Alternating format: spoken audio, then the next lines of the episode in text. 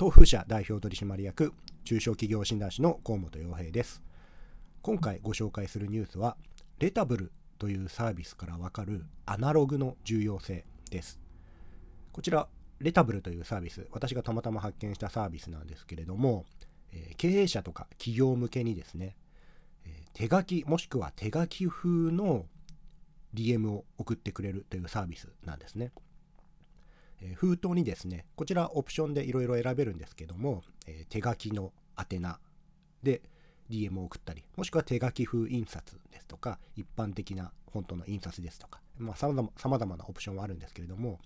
一見個人の手紙風の DM を送ってくれるというサービスなんですね。でしかも切手もですね、え、料金効能にすることもできれば、ちゃんと手で貼ってくれることもできると。で中の DM の内容もきちんと専門の、えー、字のうまいスタッフの人がきちんと書いてくれるという、えー、手書きのアナログな DM を代行してくれるというサービスなんですね。えー、これを見てですね、まあ、私は思わずうまいなと確かにこれは開けてしまうよなというふうに思ってしまいました。え今でもですね紙の DM というのは、え私のところにもいくつか届きますけれども、まあ、正直、え送ってってくるところが決まっていてですね、あ、もう見なくていいや、読まなくていいやとなってしまうことが正直ほとんどです。ですが、このサービスはですね、もうまさに本当に個人宛てに、え、手書きの封書を送ってくれるので、もし仮に知らない会社から来ても、え、なんだろうっていうふうに思わず開けてしまうと思うんですよね。はい、でしかもそこで、えー、まあ明らかな宣伝だと分かっても、そこまで悪い気はしないかなというふうに思います。はいでこの会社のうまいところはですね、さらに、えー、こうやって思わず手書きで開けてしまうというだけではなくてですね、そのアナログさにデジタルをうまく組み合わせているところですね。この会社がですね、え中に2次元コード、いわゆる QR コードですね。QR コードの入ったカードを同封していて、でそのカードを、え、読み取ってもらうと。そうすることによって、どれぐらいのお客様がその QR コードを読み込んだかという数もカウントできるわけですね。DM というとどうしても送りっぱなしで、あとは、えー、返事が来るのを待つみたいになってしまうんですけれども、その QR コードを同封することで、まあ、開封率ですとか QR コードを読み取ってもらった率が測ることができると。で、それによってどんな、えー、タイプの手紙の方がどれぐらい効果があったかが具体的に測定できると。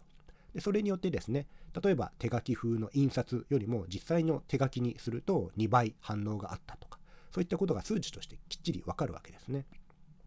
まあ、こんな風にですね、えー、まあ、思わず開けてしまう DM、手書きの DM ですね。かつ、それをきちんとデジタルで管理しているというところが面白いなと思いました。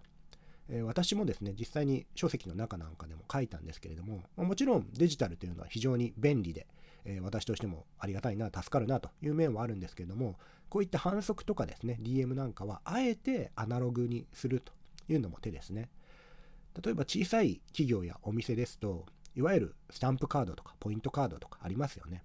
まあ、もちろんそちらはアプリで管理できれば一番便利は便利なんですけれども、あえてそうせずに紙のカードにしてしまうと